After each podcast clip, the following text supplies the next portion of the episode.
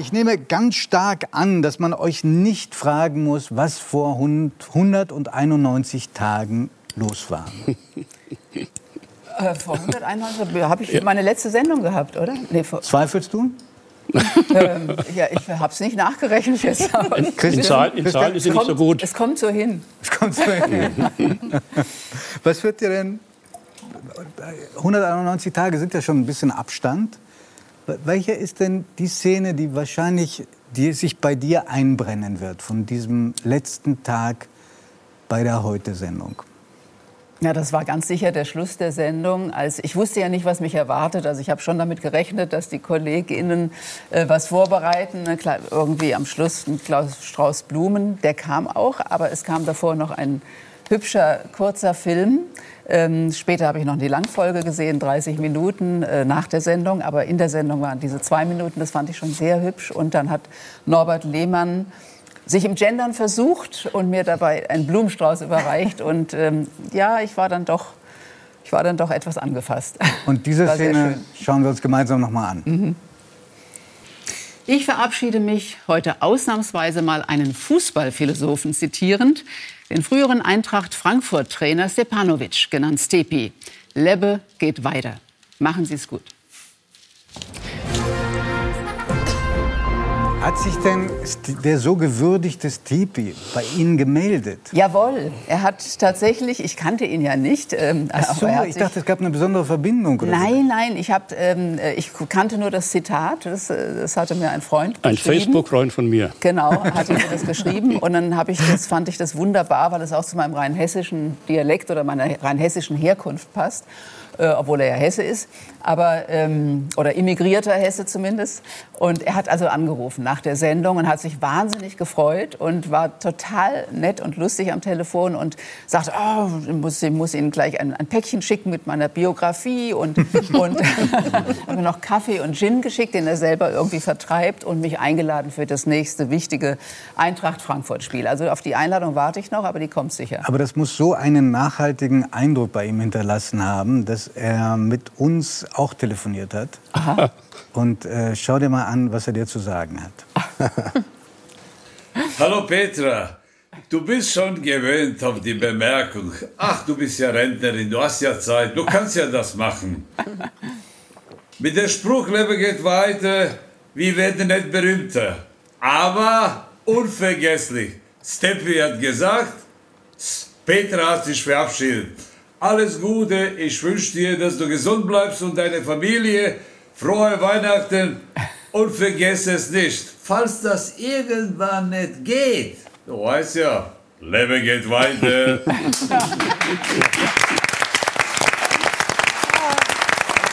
Leben geht weiter, aber hast du dich auch gefürchtet vor diesem Tag? Oder habt ihr beide euch gefürchtet vor diesem Abschied?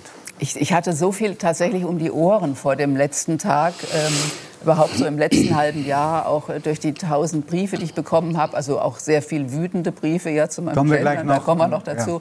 aber dann auch sehr viele Liebes, nicht Liebesbriefe, sondern Liebebriefe zu meinem Abschied, äh, dass ich tatsächlich nicht dazu kam, mich zu fürchten. Ich war einfach, äh, habe auch überlegt natürlich, was man noch, wie ich noch feiern könnte mit meinen Kollegen, aber da war eben Corona und ähm, das habe ich dann nachgeholt, erst äh, jetzt im November, also eine große Abschiedsparty noch gegeben. Ähm, nein, ich habe mich nicht gefürchtet, weil ich wusste, ähm, wir wollten dann dieses Buch schreiben und dass ich mich die Arbeit sofort erwartet und äh, ich kann das keine Reise planen und auch noch keinen Hund kaufen. Also ich muss jetzt erst mal an den Schreibtisch und den Sommer über durcharbeiten. Und Christian, hast du dich gefürchtet vor diesem, vor diesem Renteneintritt? Ja, sehr. Warum? Und, äh, und äh, es ging mir auch im, im, im, Nachhinein dauernd auf den Nerven, dass sie gefragt wurde, wie es ihr denn jetzt so gehe. Und äh, nie, keine Sau hat sich interessiert, wie es mir denn jetzt so geht.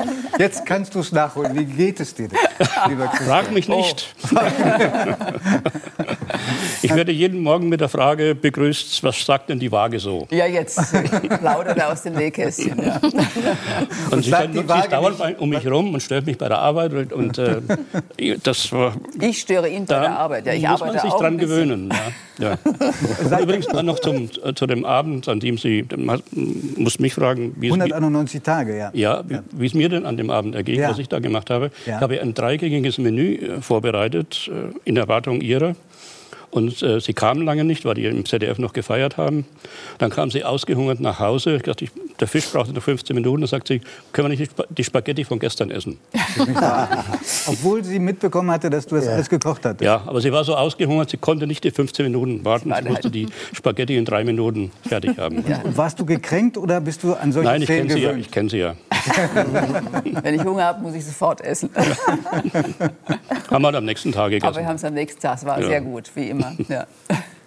Aber äh, damit es, äh, Peter hat es ja schon angedeutet, damit euch nicht langweilig wurde, äh, wurde, habt ihr euch gleich in ein Buchabenteuer gestürzt, was nicht ohne ist. Das verrät auch schon der Titel, Vermintes Gelände.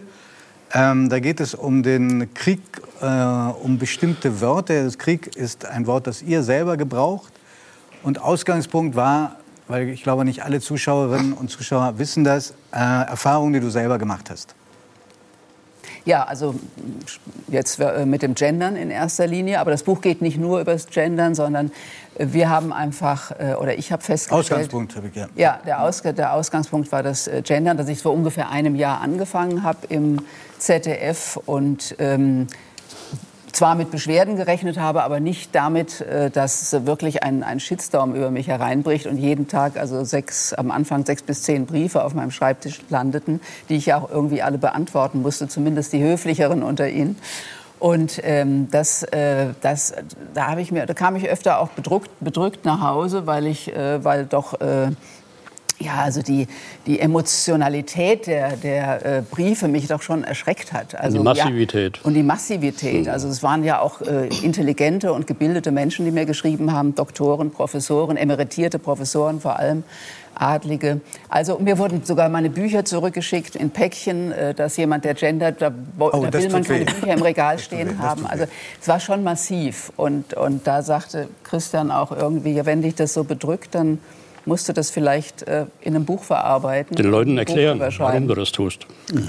Und dann wurde uns dabei bei der Diskussion darüber auch klar, dass es eigentlich um mehr geht als nur um dieses Gendern. Also es ist schon ein Anzeichen für etwas, was überhaupt in der Gesellschaft gerade stattfindet. Eine Debatte, die eben auch um andere Wörter geht, um den, wenn Menschen sagen, äh, mir wird der Mund verboten, ich darf mich nicht mehr so ausdrücken, wie ich mich immer ausgedrückt habe und bestimmte Wörter benutzen und äh, darf nicht mehr Mohrenkopf sagen und Zigeunerschnitzel und überhaupt hier ist eine Minderheit im Lande, die die Mehrheit terrorisiert. Also das, das passt, das gehört da alles mit rein. Mhm. Ich will aber trotzdem noch mal einen Schritt zurückgehen, ähm, weil ich glaube nicht alle verstehen, worüber wir jetzt gerade reden. Also mhm. das Gendern, ich glaube, das, das tun wir ja eigentlich alle. Also wir tun es auch heute Abend, indem wir sagen, liebe Zuschauerinnen und Zuschauer zum Beispiel. Genau. Ähm, es geht aber um eine kleine Sprechpause, die du und andere, insbesondere beim ZDF, eingeführt habt. Ähm, die steht, äh, das ist der sogenannte Glottisschlag, ist der Fachausdruck. Volksmund sagt das Hicksen. Und ich sage einfach Mini-Pause. Was, was, bedeutet diese kleine Pause? Erklär doch mal, was das bedeutet. Also diese kleine Mini-Pause ist ja eigentlich ein Nichts. Das ist dieselbe Pause oder Glottisschlag ist das Fachwort, die wir auch bei Theater machen oder beinhalten oder Bäckerinnung. Also das ist einfach dieses minimale, äh, äh, dass man nicht zwei, dass man nicht beinhalten sagt, sondern eben beinhalten, dass man das trennt, zwei Vokale. Und ähm, hat, sie hat eben bei dem bei, dem, bei der Pluralfindung, bei, bei, bei äh, Berufsbezeichnungen, vor allem bei Menschen, hat sie eben die Funktion, dass man eben sagt, dass man nicht mehr sagt die Lehrer und meint alle Lehrer, angeblich alle. Generikum, äh, das sogenannte? Genau, sogenannte, generische Maskulinum, sondern eben sagt LehrerInnen und dann sind tatsächlich alle gemeint. Eben auch die Frauen, aber auch Minderheiten wie zum Beispiel non-binäre Menschen, also nicht-binäre Menschen, die sich nicht in erster Linie weiblich oder männlich ähm, lesen lassen wollen. Und ähm, das finde ich eigentlich eine prima Sache. Man darf es nicht übertreiben und nicht dauernd so sprechen, das ist anstrengend. Aber man kann es ab und zu mal machen, um damit auch aufmerksam zu machen, dass es eben nicht nur Männer sind, über die man spricht. Aber darf man den Lehrer und Lehrerin sagen? Natürlich, Nein. ja klar. Ja, ich habe das auch ein Leben lang gegendert, wie du sagst, äh, Giovanni, sehr richtig, indem man eben beide, indem ich beide Formen benutzt habe. Oder heutzutage sagt man auch oft öfter mal Lehrende oder Demonstrierende oder Studierende ja, ja schon, schon lange. Ähm, also dass man das Partizip benutzt, also dass man Formen oder statt Polizisten sagt man Polizeikräfte oder Pflegekräfte, also dass man ein Neutrum benutzt, um nicht sozusagen nur die Männer zu adressieren. Und das wobei, ist eine Variante. Wobei, Frau Gerster, bei, bei dem Beispiel Lehrer und Lehrerinnen würde man ja jetzt nur die Männer und die Frauen mhm. ansprechen und eben nicht die Personen, ja. die sich als divers bezeichnen oder eben genau. als non-binär. Aber ja. da, das würde mich sehr interessieren, das muss man vielleicht auch erklären, wenn, weil ihr sagt, es, es ist euch, darum macht ihr das ja ein Anliegen, möglichst viele Menschen einzuschließen in eurer Begrüßung oder in eurer Ansprache. Ich glaube, dass äh, jeder vernünftige Mensch will das. Aber äh, über welche, wie, wie, groß sind diese Gruppen? Wie groß schätzt du, ist die Gruppe der äh, transsexuellen Menschen und Transgender-Menschen, die durch diese kleine Pause angesprochen wird? Also sind nicht nur transidente Menschen oder ähm, ähm, Transsexuelle, sagte man früher, äh, sondern eben auch nicht-binäre, das heißt, die sich nicht eindeutig zuordnen äh, zu einem, eins, einem Geschlecht. Die Schätzungen, also das sind Schätzungen, bis zu zwei Millionen könnten es sein. Aber es gibt Menschen, die sagen, es spielt gar keine Rolle. Und wenn es nur einen gäbe, dann könnte man ihn trotzdem mit inkludieren in der Ansprache. Das ist eine Form der Höflichkeit. Und überdies hat das Bundesverfassungsgericht 2017 ja ein Urteil erlassen, in dem es tatsächlich das dritte Geschlecht ja expressis verbis äh, feststellt und sagt, äh, auch bei der, bei der Geburt, im Geburtsregister kann man in Zukunft eben genau, männlich der, und weiblich, aber auch divers angeben, genau. wenn das Kind keine eindeutige Geschlechtszugehörigkeit zeigt. Oder auch nach, im, im Nachhinein, wenn man das Gefühl Ja, und hat, auch im Nachhinein auch ist das möglich. Das ist seit das, äh, das, 2019 möglich, also ja fast zwei Jahre nach dem Urteil des Bundesverfassungsgerichtes. Was glaubt ihr, wie viele Menschen haben sich bis heute da eintragen lassen als divers? Ich glaube, es sind ganz wenige. Ja. Ähm, aber das, Was schätzt du, wie viele? Also von, den, von denen, die es betrifft, vielleicht 10 Prozent. Das wären ja immerhin äh, bei zwei Millionen, wären es immerhin, wenn ich jetzt nicht rechne, 20.000. Nein, es sind äh, in etwa 300 Menschen, Mhm. Davon ähm, ein beson eine besonders die größte Gruppe davon äh, stammt aus Berlin. Also es sind relativ, es ist 0,00043 Prozent der Gesamtbevölkerung. Ähm, also bei allem Bemühen, möglichst viele Menschen mitzunehmen, ist das, wenn man sich auch die Diskussion drum anschaut, ist das nicht ein bisschen viel Aufwand um so eine kleine Gruppe, weil die große Mehrheit, das geben alle Studien äh, her, äh, internationale, der Menschen, die sich äh, transsexuell oder äh, als transgeschlechtlich bezeichnen, haben sehr wohl eine feste Zuordnung. Die verstehen sich entweder als Männer oder als Frauen. Ja. Ja. Also, Aber es ist ja, ist, äh, also das war meine Frage. Ist, ist das ja. nicht ein äh, enormer Aufwand, äh, nicht nur bei euch, sondern auch behördlich und in allen Ansprachen, dieses Sternchen, das so wenige Menschen betrifft? Das Sternchen ist ja gar kein Aufwand, denn es gibt, ich bin ja Feministin sozusagen der ersten Stunde, also seit über 40 Jahren. Und, äh, und äh, Feministinnen der 70er Jahre haben ja schon das Binnen-I entworfen, also andere Formen, ähm, um Frauen kenntlich zu machen. Und auch das müsste man, wenn man es spricht, müsste man ja kenntlich machen. Also würde man auch, wenn man ein Binnen-I benutzt, was nicht jetzt für non-binäre Menschen ist, dann würde man trotzdem LehrerInnen sagen. Und es ist ja kein Aufwand, LehrerInnen zu sagen. Und wenn sich dann ein paar, und wenn es nur 300 sind, tatsächlich davon angesprochen fühlen, wie auch ähm, Menschen, die wir in dem Buch ja auch interviewt haben, wie ähm, Schauspieler Heinrich Horwitz zum Beispiel, die darüber glücklich sind und ähm, das Sternchen lieben und sich sogar aus lauter Begeisterung drei Sternchen haben tätowieren lassen, äh, dann finde ich das schön. Dann finde ich das eine ich fasse trotzdem nochmal nach. Wenn ihr so ein Buch schreibt, ist das ja auch eine Einladung, mal, mal nachzufassen. Ähm, wenn und ich bin da selber ja Betroffener, weil auch wir bei der Zeitung, für die ich arbeite, gendern wir auch. Aber äh, wir kriegen mit, es ist mit das, das Schwierigste, was man machen kann, weil sich wahnsinnig viele Leserinnen und Leser darüber aufregen. Mhm. Und noch mehr tun es, das haben ja auch Statistiken, Erhebungen äh, ergeben, Zuschauerinnen und Zuschauer beim öffentlich-rechtlichen schon alleine, weil sie ein bisschen älter sind als der Bevölkerungsdurchschnitt. Und die ZeitleserInnen auch? Sind hm. wahrscheinlich auch etwas älter, ne? Sind aber sehr viel jünger, also geradezu äh, eine Jugendtruppe im Vergleich zu so, den Zuschauern ja, okay. des ZDFs, das muss man dazu auch sagen. So, also, äh, und im Übrigen gibt es auch unter den jungen äh, Zuschauern bei euch und Zuschauerinnen äh, welche, die das, äh, haben eure eigene Redaktion berichtet, die das sehr, sehr kritisch sehen. Wenn also, ihr macht ja ein, ein Service für die Öffentlichkeit, Informationsservice. Wenn so viele dagegen sind, muss man nicht auch ein bisschen Rücksicht nehmen um nicht unnötige Ablenkungen zu schaffen, das, um das harmloseste zu nennen, von dem Wesen der Nachricht, nämlich die Information. Also man kann natürlich auch die Frage zurückgeben. Also wer, wer spricht, verrät natürlich eine Haltung. Wer gendert, verrät eine Haltung. Aber wer zum Beispiel nicht gendert und nur das generische Maskulinum benutzt, verrät auch eine Haltung. Und ähm, mit dieser Haltung hat man ja Frauen jetzt auch jahrzehntelang ähm, auch diskriminiert und missachtet, indem man sie eben nicht erwähnt hat. Also das ist ja auch eine Form von Ideologie. Insofern kann ich das Argument eigentlich nicht akzeptieren. Wir sind ja eine Minderheit, die gendern. Vielleicht werden wir mal eine Mehrheit, vielleicht aber auch nicht. Vielleicht ähm, stellt sich heraus, dass in ein paar Jahren das äh, ja, dass es einfach äh, zu sperrig ist und die Leute nicht mitmachen. Aber wir, im Moment sind wir in einer Probephase, in einer Experimentierphase.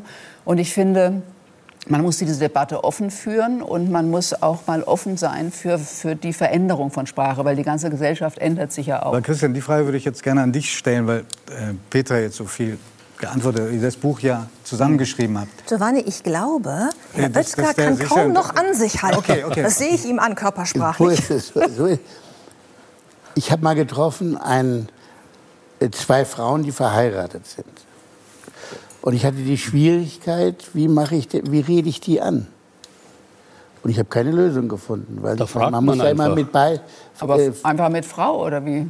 Sind doch Frauen. Ja, ja, ja, sind klar, sind Frauen, aber sie haben äh, beide den gleichen Nachnamen. Jetzt man kann durch Blickkontakt natürlich dann den ansprechen, den man meint. Nicht? Ach so, wie Ach man so. sie dann unterscheidet, wenn ja, beide ja, Frau wie man, so unter, wie, man, wie man sie unterscheidet. Ach, aber das wäre ja bei in zwei Schwestern dasselbe. Oder bei, bei, bei, und Tochter oder so. Bei Männern natürlich ja. genau dasselbe. Ja, aber das ist ja eigentlich, glaube ich, kein Problem. Dann guckt man halt den, diejenigen an, die man mag. Also kann man fragen, wenigen Aspekte, die ihr nicht behandelt habt in ja, dem Buch. Nein, aber Christian, zurück zu, äh, nochmal äh, zu dir.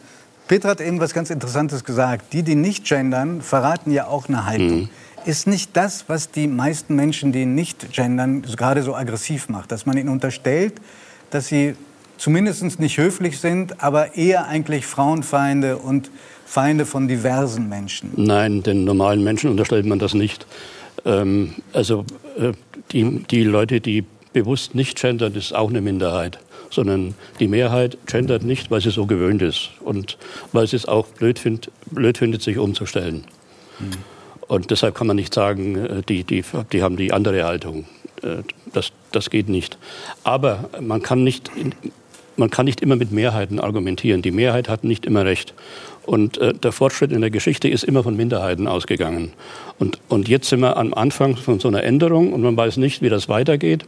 Aber es könnte sein, dass davon ein Fortschritt ausgeht. Und ich glaube auch daran, dass davon ein Fortschritt ausgeht. Wir bezeichnen das Gender-Sternchen ja auch als Stolpersternchen, mhm. weil es eben den Menschen bewusst machen soll, Holla, es gibt ja die Frauen, die sind äh, seit 500 Jahren immer nur mitgemeint gewesen. Mhm. Und das war ja auch 500 Jahre lang in Ordnung, mhm. weil die Lehrer und die Professoren alles Männer waren. Genau. Aber das dreht sich jetzt gerade. Und die Ableitung oft aus dem Beruf selber, aus der Tätigkeit genau. selber kam. Ja? Genau. Ja. So äh, interessanter Punkt, ob die, dass die Mehrheit manchmal nicht recht hat, aber es ist ein anderes Thema. Dann, die meisten sind ja für eine Impfpflicht. Die Frage ist, ob es dann äh, die in dem Fall auch nicht recht haben. Oder das, das haben fast, nicht alle Minderheiten in diesem, recht. In diesem Fass, dieses Fass machen wir nicht auf. Aber mich würde interessieren, Nein. Äh, Christian, wie ihr es geschafft habt. Äh, ihr, seid, ihr kennt euch seit 40 Jahren.